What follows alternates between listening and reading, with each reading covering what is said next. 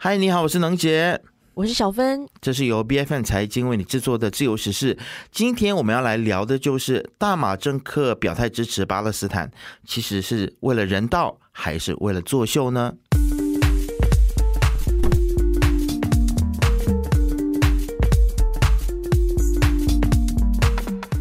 巴冲突发生以来呢，全球都在关注，就连大马本地的媒体都是全天候的报道啊。那我们在上一次呢，就聊到以巴冲突的时候，也特别分析了各国的态度。那很明显就看到说，以美国为首的西方国家基本上都是比较支持以色列的，但是以穆斯林为主的中东国家，或者是我们看到了这个叙利亚或者是伊朗呢，呃，这些比较支持恐怖主义或者是呃极端宗教主义的这些国家，他们就比较支持哈马斯。那么当然也有立场比较中立的国家，例如加拿大跟中国都没有正面的谴责任何。一方都是要双方自我克制，立刻停止武力冲突。那而我们马来西亚，我们似乎也没有在支持恐怖主义，但是在这一次的以巴冲突当中呢，官方的立场似乎就比较明显是站在哈马斯的一方。那更准确的来说，是站在巴勒斯坦的一方。那么，其实首相安华就在这个社交媒体 X 平台上面，他就发文表示，他说呢，马来西亚始终是支持巴勒斯坦人民的奋斗的。他就批评犹太复国主义者无情的。没收了巴勒斯坦人民的土地和财产。那他也认为说，国际社会呢，在巴勒斯坦人民遭受到暴行还有压迫的问题上面，基本上都是采取了比较偏袒以色列的立场。那我们再来复盘一下安华的这个大马外交部的声明哦，他就在这份声明当中呢，指出说对加萨走廊还有周边地区冲突升级就表达关切，强调必须要立刻停止破坏和人命的损失。那有关各方呢，也要发挥最大的自制力来缓和这个紧张的局势哦。那大马外交部也在他们的声明当中指出说，我们应该要正视巴勒斯坦人长期以来遭受到的这个非法占。占领啊，封锁等等这样子的苦难哦，以及对艾格萨清真寺的亵渎，以及以色列政府的剥夺政权等等这些根本的问题哦。那此外呢，大马国民联盟国际事务委员会的主任袁怀少，他同样也发表了他的看法，就表示支持巴勒斯坦为了捍卫自自己的这个领土和利益，以及所有穆斯林的利益所做出的努力哦。他也谴责了以色列政权对巴勒斯坦人的殖民压迫，并对亵渎。艾格萨清真寺的行为表达愤怒，那他在他的声明当中就呼吁马来西亚政府绝不应该和以色列来建立任何的外交和贸易关系。他也敦促全体马来西亚人民拒绝并谴责这种残暴政权和压迫的行为。那最后呢，大马外交部也再次强调说，巴勒斯坦人民有权在一九六七年以前的这个边界内和平居住，并且有权以东耶路撒冷为首都，他们也应该有权返回。他他们自己的家园，取回财产，这是他们不可剥夺的权利。其实，在历史上呢，马来西亚和以色列之间的关系似乎就是一直非常紧张的。主要是因为马来西亚是一个多数人口信奉伊斯兰教的国家，而以色列是一个主要由犹太人组成的国家。那么，由于中东国家的这个政治和宗教的因素呢，以色列和许多主要伊斯兰国家之间的关系一直都蛮紧张的，马来西亚也不例外。那么，我们的前首相马哈迪就曾经表示，大马是不会欢迎以色列人入境大马的。他说，以色列。人是来自犯罪的国度，马来西亚是不会欢迎他们的。嗯，那马来西亚除了不承认以色列作为一个国家之外呢，他也一直对以色列保持那种比较敌对的态度哦，在外交上是根本没有什么正式的往来的。那马来西亚也禁止持有以色列护照的人民入境。但是有趣的就是，安华刚刚上台的时候呢，以色列主要报纸之一的《国土报》的总编辑艾斯特·所罗门他就曾经指出说，安华任相可能标志着以色列和马来西亚双边关系进入一个新篇章。但是呢，在这一次的以巴冲突发生之后呢，大家可能就会发现说，哎，安华和马哈迪在很多事情上其实没有什么不一样的。以色列人当初就以为会和大马建立友好关系的这种想。法可能还是过于理想化了。那么反观大马和巴勒斯坦的关系又是如何呢？马来西亚与巴勒斯坦之间呢，一直有着比较紧密的政治和文化的关系。那马来西亚一直是巴勒斯坦的支持者，并且对于巴勒斯坦的问题呢，表达了强烈的关切。马来西亚政府呢就多次谴责以色列对巴勒斯坦的行为，并且呼吁国际社会支持巴勒斯坦的权利，包括独立建立巴勒斯坦国。马来西亚的政府还有民众呢，经常举办抗议活动，支持巴勒斯坦人的权利哦。那此外呢，马来西亚还提供了人道援助，还有经济支持给巴勒斯坦。这些援助通常包括了食品、医疗用品以及基本的生活必需品。马来西亚的非政府组织还有慈善机构呢，也在巴勒斯坦进行各种的支援活动。动那以巴冲突爆发之后呢？副首相阿莫扎西在十月九号也在国会当中宣布说，外交部决定从巴勒斯坦人民人道主义信托基金的账户当中呢，拨款马币一百万令吉来援助巴勒斯坦人民。那么在刚刚过去所宣布的这个财政预算案当中呢，我们也看到了政府也再次宣布说要拨款来帮助巴勒斯坦。那巴勒斯坦的这个哈马斯恐怖分子呢，在进行攻击的时候呢，也在以色列绑架了很多人，其中就包括了以色列的公民，还有其他旅居在以色列的外国人哦。那现在呢，各个国家现在都很努力的想办法去营救他们被俘虏的这些国民回来。虽然在马来西亚呢，人民之间不见得是所有人都认同现在政府一面倒的来支持哈马斯，但是呢，因为这个大马官方和巴勒斯坦的友好关系呢，泰国政府府发言人柴沃卡隆他就表示说，塞塔在马来西亚进行了为期两天的工作访问期间呢，他就见了这个安华嘛，并向马来西亚来寻求帮助，因为两国和巴勒斯坦方面的关系良好。他表示说，首相对泰国人质的安全是非常的担心，这是一个比较敏感的安全问题，但是呢，没有透露具体的细节。同时呢，泰国外交部也透露说，他们已经寻求沙特阿拉伯、埃及、约旦和卡塔尔的这个。帮助来协调谈判，争取尽快让太极人质获释。就像我们之前谈到的啊，不是所有的大马人民呢都跟大马的政府同调，可想而知呢，马来穆斯林社群是比较同情巴勒斯坦的，甚至有人不断的合理化哈马斯的暴力行动，认为这是因为以色列人长期对他们的欺压，所以才会产生这种反作用力。根据我们的观察呢，也有部分的种族的网友，例如华人或者是印度同胞呢，也有部分他们是认同这种观点的，但是也有另外一部分的非穆斯林同胞就认为说。是哈马斯先动手进行恐怖攻击的，先动手就是错，这种行为是不能被纵容的。认为以色列接下来的报复行动是有道理的，所以可以看到说，在我们马来西亚，大家的意见也是非常分歧的。但是我们可能需要跳脱这种二元对立的思考的框架，更应该去思考的是，为什么我们会去选择其中的一方？究竟我们是被谁影响的？事实上，我们的观点很可能是被政治人物牵着鼻子走。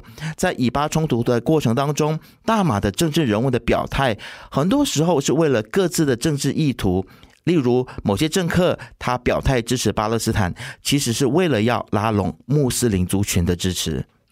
那根据这个当今大马的报道呢，好几千名的民众哦和这个朝野的领袖，在十月十三号就在这个吉隆坡国家清真寺前集会，声援巴勒斯坦人民。出席的这个朝野政治人物当中呢，就包括我们的前首相马哈迪、土著团结党的主席穆尤丁、诚信党的主席莫哈莫沙布、一党的署理主席端伊布拉辛、公青团长阿当阿里。乌青团的团长艾科马等等啊，那这场集会呢，就让朝野领袖放下了各自的政治分歧，站在同一阵线来支持巴勒斯坦人民的斗争。集会者还高举巴勒斯坦的国旗以及反以色列的海报。这样听下来，感觉上他们在现场的这个情绪应该是非常的激昂啊。那么这一场的集会呢，真的是让朝野领袖都非常的团结以及合作，这是难能可见。包括了像是行动党的中委李存孝以及社青团长于立文等等，他们都到了现场啊。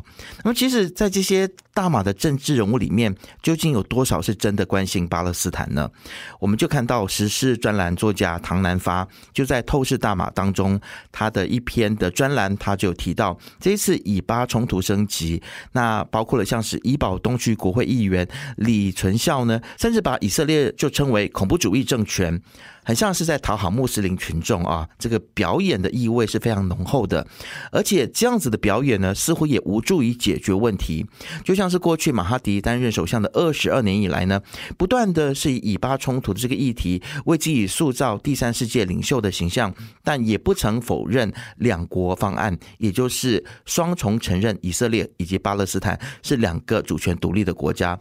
令人感到比较讽刺的就是呢，马来西亚却不承认在我们自己境内巴勒斯坦难民的权益，因此他们没有就业以及就医的权益，而孩子也很难进入本地的学校就读，必须要付费到民间组织或者是慈善团体所办的非正规的学校就学，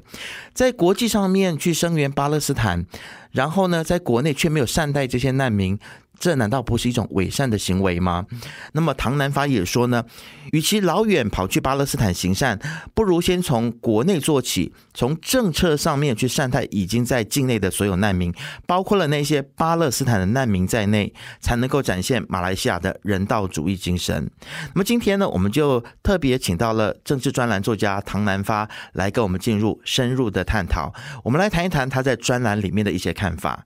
欢迎你，唐大哥。好，嗨，能姐你好，听众朋友大家好。是，其实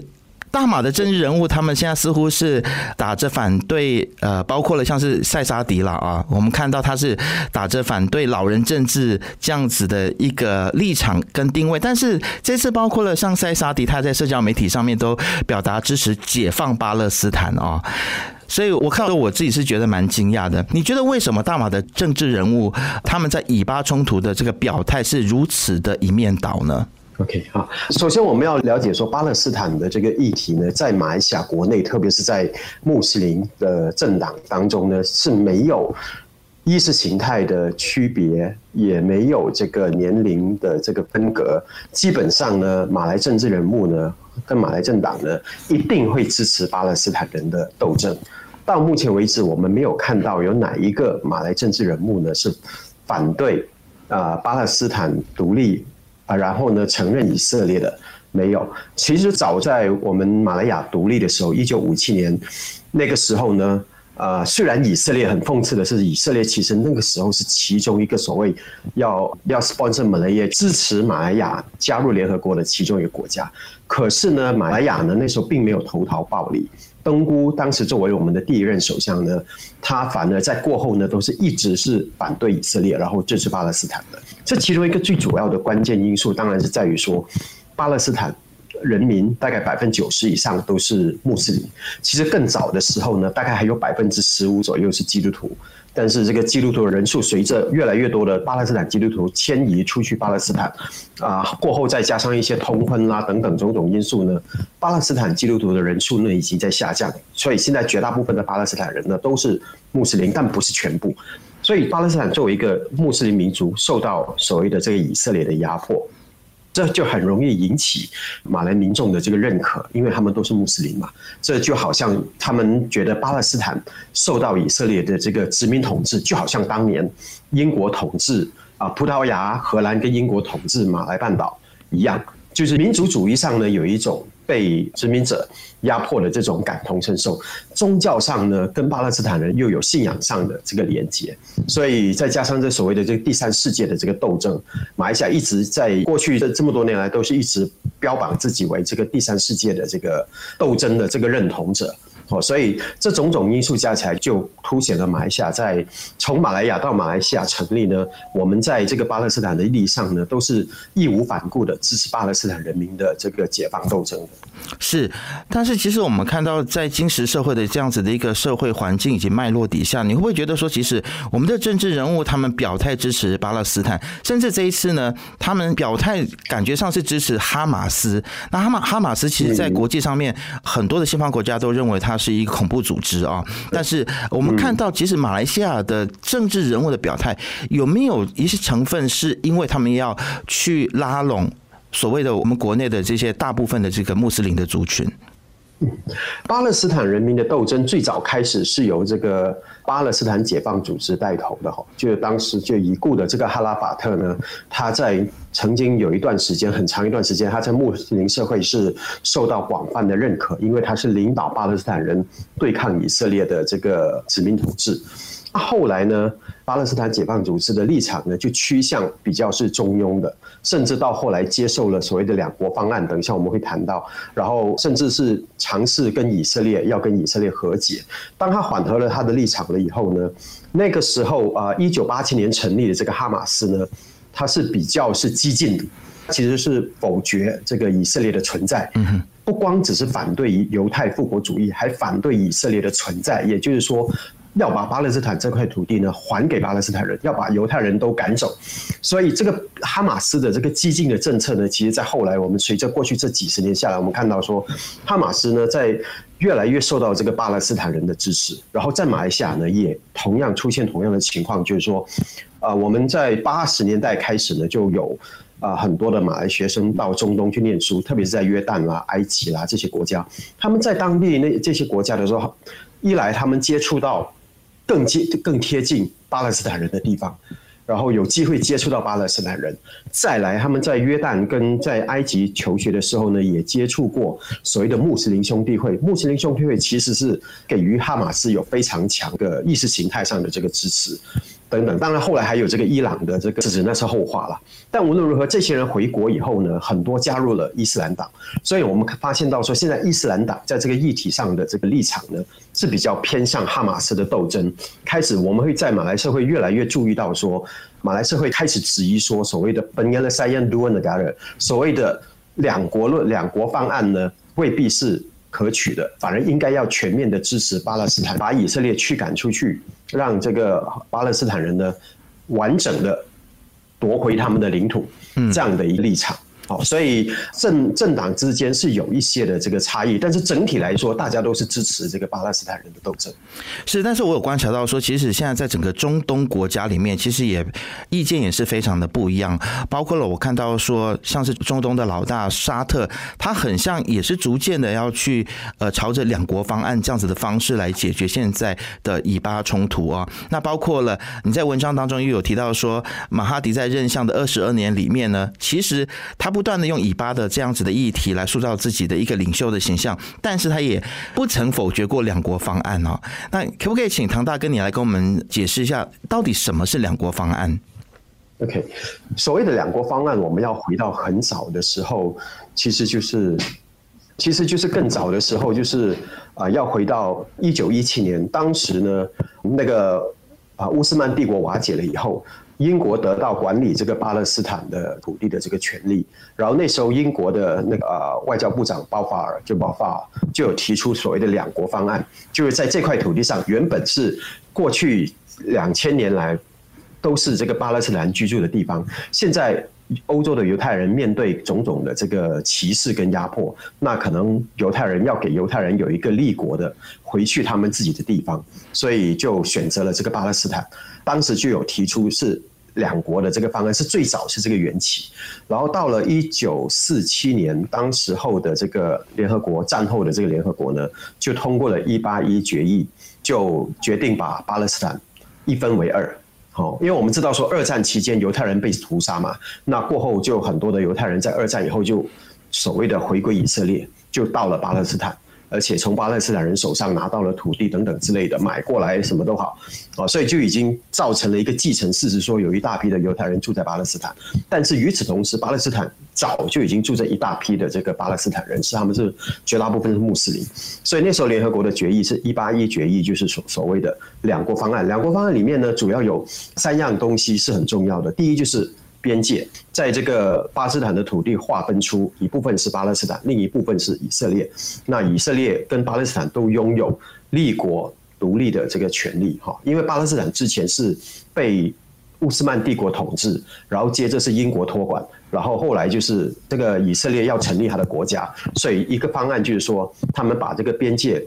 一分为二，然后成立两个国家。然后第二个就是说，耶路撒冷会作为这个国际的这个什么啊一个共管的一个区域。为什么要说国际共管呢？是因为说耶路撒冷，我们知道说在历史上它其实是。犹太教，接着到基督教，所谓的基督教就当然还包含了这个东正教、天主教等等的这些不同的这个宗派，然后还有新教，然后接着就是有这个伊斯兰教，还有一个我们没有注意到，一般人不会谈到的巴哈教呢，其实它的圣地呢也在耶路撒冷，所以世界上有四个宗教的这个圣地都在耶路撒冷，就因为这样子，耶路撒冷不可能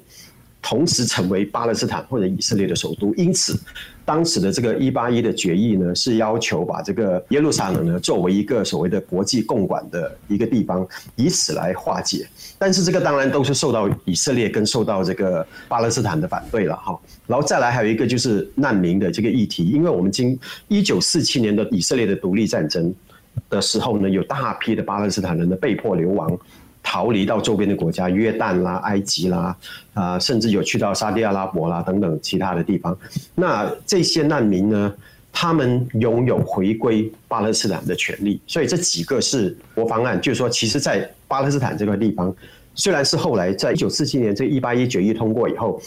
阿拉伯国家绝大部分的阿拉伯国家都。不同意的，然后巴勒斯坦人自己本身也不同意，他们否决以色列人、犹太人在巴勒斯坦立国的这个权利，他们不愿意接受两国方案。以色列那个时候反而是同意的，以色列因为他急着要立国嘛，那就所谓的就是先求有再求好，我反正先拿到了这块土地，哪怕是不是太大的一片土地，但是我至少先立了国，我再看怎么样。所以以色列是同意的，所以隔年一九四八年的五月呢，以色列就不管巴勒斯坦了。你们不同意是你们的事，我们已经禁止宣布立国了，哈，所以以色列就在五月十四号那天，如果没有记错，就一九四八年五月十四号就宣布它独立，那过后就引发了所谓的以巴的战争，有大批的这个巴勒斯坦人逃离。那现在国际上呢，联合国依然是坚持说两国方案是解决以巴冲突的最好的那个方案，可是呢？不同的国家有不同的立场啊，像美国呢，以色列的强烈的支持者，所以在这个两国方案的议题上呢，美美国其实也没有很明显的支持这个巴勒斯坦。到现在，英国跟美国还是没有承认巴勒斯坦是作为这个一个主权独立的国家。马来西亚倒是承认的哈。马来西亚其实早在马哈迪的时代呢，在一九八零年代他当首相的时候，就已经把巴勒斯坦解放组织在吉隆坡的办事处升格为大使馆。啊，所以就等于是承认的。联合国还没有承认巴勒斯坦是一个国家以前，马来西亚已经率先承认了。啊，马哈迪之所以一直都没有违背这个两国论。的两国方案的这个立场，是因为他跟巴解组织的领袖阿拉法特曾经是非常要好的朋友。阿拉法特已经去世了，但是马哈迪在他从政的过程当中，他一直跟阿拉法特保持友好的、非常密切的关系。他也邀请过阿拉法特来马来西亚访问过好几次，其中一次是在新山。那时候我在高中的时候，我有到那个海边的那个地方去看过那个巴解组领袖啊，就是进来新山访问的那个场面，这样子。好，那其实唐大哥，我想要也请你谈谈哦，就是在你的文章当中，其实你有提到说关于这个伪善的问题，就是在这次的以巴冲突当中，我们看到了马来西亚是很快很迅速的就表态了啊，但是却在我们自己境内对于巴勒斯坦的难民呢的照顾似乎不是那样子的周全哦。好，那么唐大哥，其其实，在你的这个专栏当中呢，其实你有提到说，呃，大马在声援巴勒斯坦的时候，似乎显得比较伪善，因为在国际上面是声援巴勒斯坦，但是在照顾自己境内的这些巴勒斯坦的难民的时候，似乎也做的不是这样子的到位。那么你之前在这个呃联呃这个联合国难民署，你是工作人员，可不可以跟我们谈一下你的就近的一些观察？你觉得马来西亚大马政府是否真的有善待这些巴勒斯坦在我们境内的难民呢？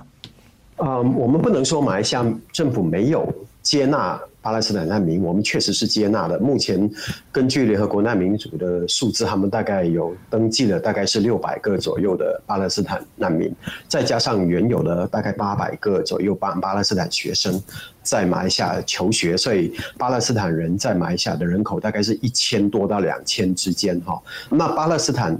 的护照，其实国际上很多国家是不承认巴勒斯坦护照的，所以巴勒斯坦民众呢，能够拿着他们巴勒斯坦的护照免签到别的国家去的呢，只有大概十几个直接可以入境的，马来西亚是其中一个哈。所以马来西亚对巴勒斯坦人呢，可以说是在外交上呢，确实是有尽到我们该尽的这个外交责任。但是呢，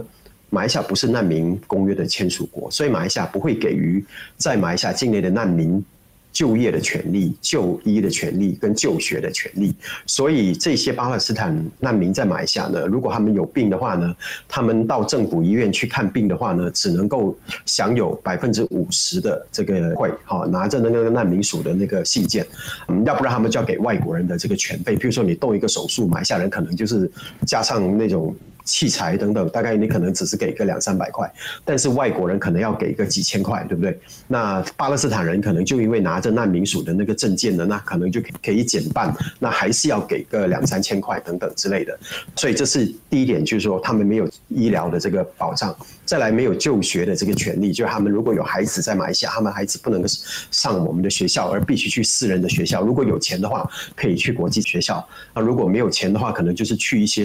呃联合国难民署协助的一些难民的学习中心啊，或者一些非政府组织办的，或者是卡塔尔政府给的那笔钱办的一些学校等等之类的，而不是马来西亚政府的学校。然后再来也没有就业的权利，他们不能够合法工作。然后就他们即使是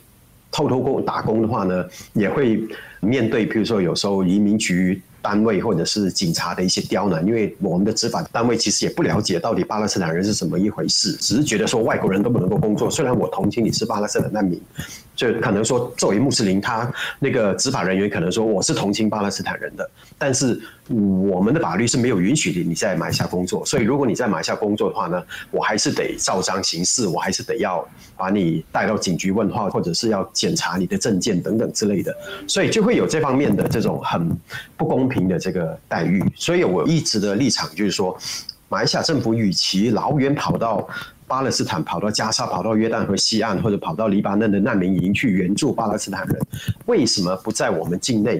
给予这些巴勒斯坦难民呢？一个身份，让他们可以在马来西亚合法就业、就学跟就医。他们有了工作以后，他们也会缴税。那同样，他们也是回馈我们的社会。好，我是所以这我认为说，很多时候呢，我们的政治人物呢，在这个事情巴勒斯坦的事情上面呢，作秀的成分很大，特别是民主行动党。因为他们在执政以前，他们从来也没有关心过巴勒斯坦的议题，不太了解巴勒斯坦是怎么一回事。但是今天你会看到说，像李纯孝啊、余立文这些人都急着出来表演，而且措辞非常的强烈，称以色列是一个啊恐怖政权等等之类。我觉得我们要很谨慎，因为马来西亚是一个。呃，小国，我们是一个非常看重国际贸易的一个国家。我们知道说，我们当然在巴勒斯坦的问题上面，我是认同马来西亚政府采取支持巴勒斯坦人独立建国的这个权利，但是我们也不应该牺牲掉以色列它生存的那个权利。我认为说，两国方案是最好的这个方案。所以，如果我们不认同哈马斯被美国、被欧盟。啊，列为恐怖主义组织的话，那我们自己在对待以色列的时候，我们也要谨慎，说不要轻率的把以色列称为这个恐怖主义国家。我觉得这样的一种二分法，这样的一种激化的这种方式，为了政治上的表演而有这种激化的这种激进的表达呢，是对我们我们在声援巴勒斯坦人的这个问题上面呢。不见得有帮助，而且也会损害马来西亚的外交利益。毕竟马来西亚跟很多西方国家的那种经贸是非常密切的那个联系的，所以我觉得我们在这个问题上面呢，是要非常客观理性。跟一个比较谨慎的一个态度，是我们要更加的客观理性，然后也不能够被政治人物的作秀给牵着鼻子走啊。那么，其实唐大哥刚刚已经回答了我本来要问的一个问题，就是我们身为民众应该要更如何呃更客观的去看待这个以巴的冲突啊。但是，其实现在啊，这个以巴冲突的背后，它即使是不乏大国之间的角力，现在看起来很像也是这个穆斯林世界以及美国为首的西方世界的一些角力。那么，当然也不见得所有的西方。世界的国家，比如说加拿大啊，啊，他现在是站着一个比较中立的这样子的一个态度的。其实，你会不会觉得未来的发展？其实现在我们看到说，在这个整个中东阿拉伯的世界里面，这个战争很像是一触即发的啊。你会不会担心说，这可能会引发更大的这一个混乱？比如说是这个第三世世界大战？你的看法是什么？OK，我对玩这个水晶球没有兴趣，所以我没有办法预测会不会有这个世第三次世界大战。但是我还是要提醒一样东西，就是说耶路撒冷是国际上人类历史上几个主要宗教的圣地。巴勒斯坦跟以色列的问题不只是两个国家之间的这个政治冲突或者外交冲突，它还牵涉到很多的国家的这个宗教的意识形态。包括马来西亚，我知道马来西亚有不少的基督徒都是认同所谓的犹太复国主义，甚至主流的这些基督教教会的看法，可能会认为说这个以色列是上帝的应许的这个实现，所以我们要尽全力的去保护这个以色列。但是在这个过程当中，可能我们没有考虑到巴勒斯坦人的这个伤害，他们所承受承担的那个痛苦。这是我作为一个基督徒，我必须要强调的，就是说，即使是基督教会在面对这个以色列跟巴勒斯坦冲突的时候，要有一个理性、冷静的态度，不要被自己的宗教情绪带动。同样的，穆斯林也会被。这个课题的的的宗教情绪也会被这个课题带动。那还有所谓的我刚刚讲的这个马亥教也是这样哈。还有当更不用说在以色列的犹太人哈，他们对这个地方的这个执着等等之类的。然后这些宗教的情绪都很容易被像美国这种影响力非常大的国家所操弄。所以这就是为什么我说的，我们